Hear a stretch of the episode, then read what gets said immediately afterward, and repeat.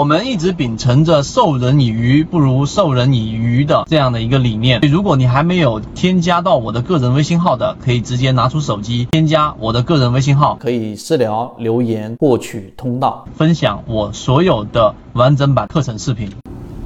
很多人都知道一句话：会买的是徒弟，会卖的才是师傅，会空仓的是师爷。今天我们就拿三分钟来给各位去讲一个师傅啊，怎么样去做好的一件事情，就怎么把握好卖点。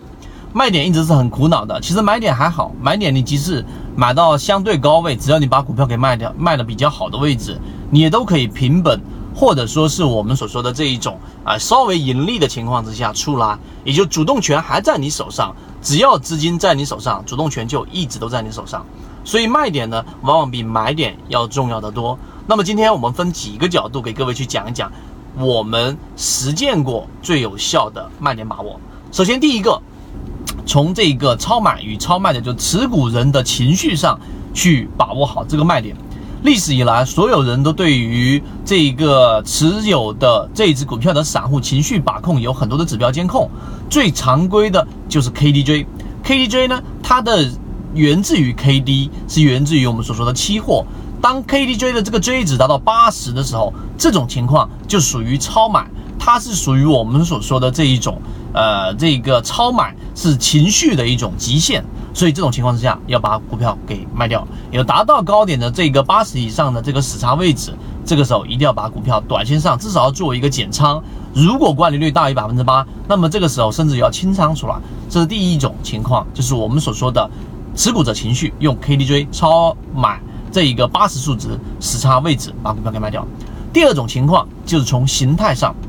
之前我们有讲过一个。呃，一个数字和最近的一个研究数字是非常非常的贴切的，就是我们所说的黄金分割。为什么在零点六一八这个位置往往会遇到压力？而最近的一个数值就是百分之三十七。科学家给出了一个观点，就是任何一件事情，举个例子，你要买买房子，你有一百套要去看的房子，结果你应该是在在第三十七套的这个位置。来干嘛呢？做出决定，三十七是一个非常关键的位置。例如说，你是一个二十岁的女孩子，你要到三十岁之前嫁出去，你应该在这个年龄段过程当中的百分之三十七，也就是二十三点七岁的位置时候，你就要考虑啊，这一个做好结婚的准备了。为什么？因为这个位置是非常关键的，具体是在这个数字科学这一这一个我们的视频里面讲到，这里面我不去细讲了。那你在二十三点七岁该见过的人基本上已经见过了，越往后你的风险越大，你的收益越小。那么刚才我们说的黄金分割零点六一八跟百分之三十七其实是一样的。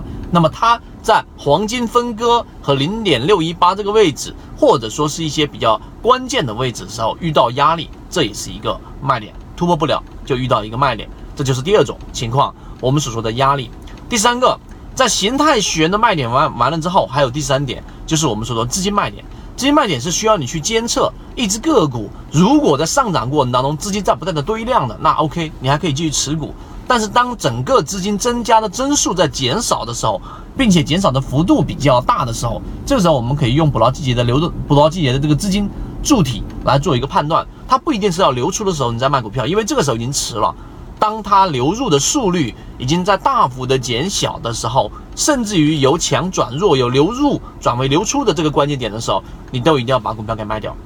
那么这三种卖股票的方式是啊，很多人没有系统去总结过的。第一，刚才我们所说的，也就超买与超卖持股人的这一种情绪来进行一个把控。第二个，就从形态学上去进行把控。第三个，从资金流入增速减速的这个角度去进行把控。这三个点对于买卖点，我想对你来说一定会有所启发。那么具体实战的操作以及这些指标到底怎么样去进行设置？如果你对于这一个卖点有兴趣，对这个话题有兴趣的，可以找到。首先，我们感谢一下今天这个问题是由我们北京的一个朋友提出来的。好，今天我们就讲这么多，对各位有帮助就好。好，各位再见。这里讲的只是圈子交易模型中一个非常小的精华部分，更多完整版视频可以查看个人简介，添加我的个人微信号，进一步系统学习。